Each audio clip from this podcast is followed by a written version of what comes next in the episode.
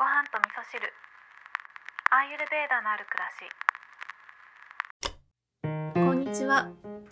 アーユルベーダアドバイザーの土井京子です。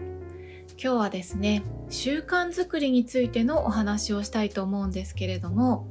この番組の中でもねいろんな習慣これやるといいですよっていうお話は結構させていただいてますよね。食事に関してとか睡眠に関してあとは運動であったりとかセルフケアのお話なんかもねよくやってますよね。で皆さんそれを聞いて、まあ、やってくださってる方もいらっしゃると思うんですけど聞いたけどまあいいのかもしれないけどなんかいまいち踏み込めないとか、なんかやろうと思えないとか、そういうことってあると思うんですね。あとは、やってみたけど続かないとか、そういったことってあると思うんですよ。で、私もね、すごくそういうところがあって、というか誰でもあるのかもしれないですね、これはね。私の中ではいい習慣を始められるタイミングっていうのは自分の調子がある程度良かったりとかそれに関して心底納得した時あこれは絶対いいに違いないだろうっていう、まあ、理論的な部分で納得してじゃあやってみようっていうふうにやってみるそういうパターンが多いかなっていうふうに思うんですよね。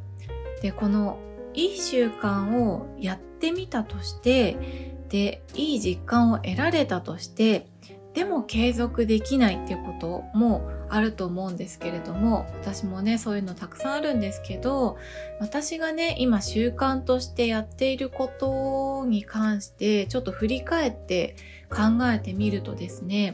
やっぱりねそれぞれが最初はねすごくあの億劫だったっていうとこありますね。一番最初やり始めの初日っていうのは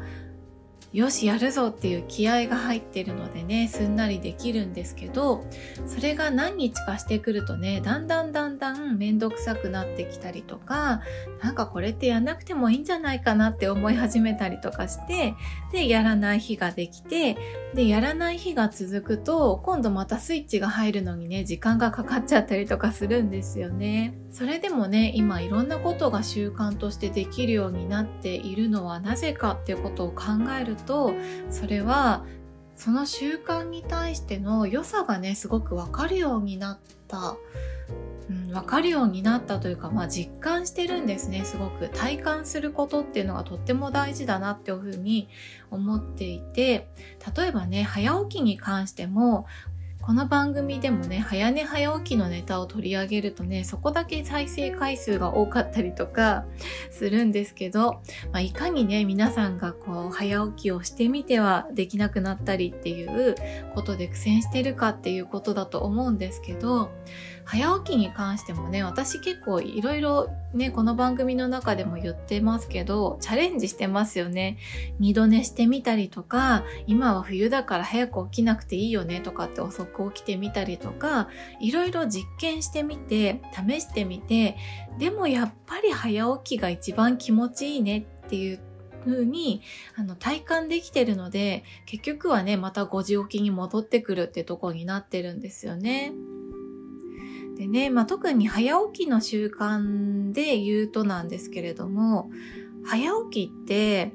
あの、疲れてたらね、難しいです。あの、本当にこれ体験して、私の実体験からね、思うんですけど、疲れていたりとか、体に不調があったりとかする時って、無理に早く起きようとするとね、すごい大変なんですよ。なので、まあ、ある程度ねそこの大変なところっていうのを乗り越えながら別の方面からもアプローチしてその今抱えている不調っていうのを軽減していってあげるっていうサポートを同時にしてあげないと早起きの習慣ってね身につけていくのとっても大変というか体に負荷がかかりすぎるんじゃないかなっていうふうに思うんですよね。ということで今日はですね、私が身につけてきた習慣をちょっと振り返ってみてね、習慣づくりのお話をさせていただいたんですけれども、習慣づくりに関してはね、YouTube の方でもお話しさせていただいたりとかもしてるんですけれども、習慣っていうのは最初はすごく辛いんだけど、身についてくると楽に自然にできるものそれが習慣なんですよね。例えてみると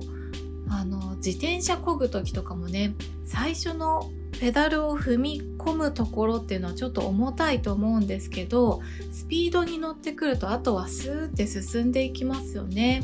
なのでね習慣作りっていうのはそういうもんだと思って最初のね重たいペダルを踏むステップっていうのはちょっと頑張ってやってみるっていう風に頭に置いておくと、まあ、何度でもねチャレンジしていけるんじゃないかなっていう風に思ってこんなお話をさせていただきました。今日も聞いていただきましてありがとうございますます。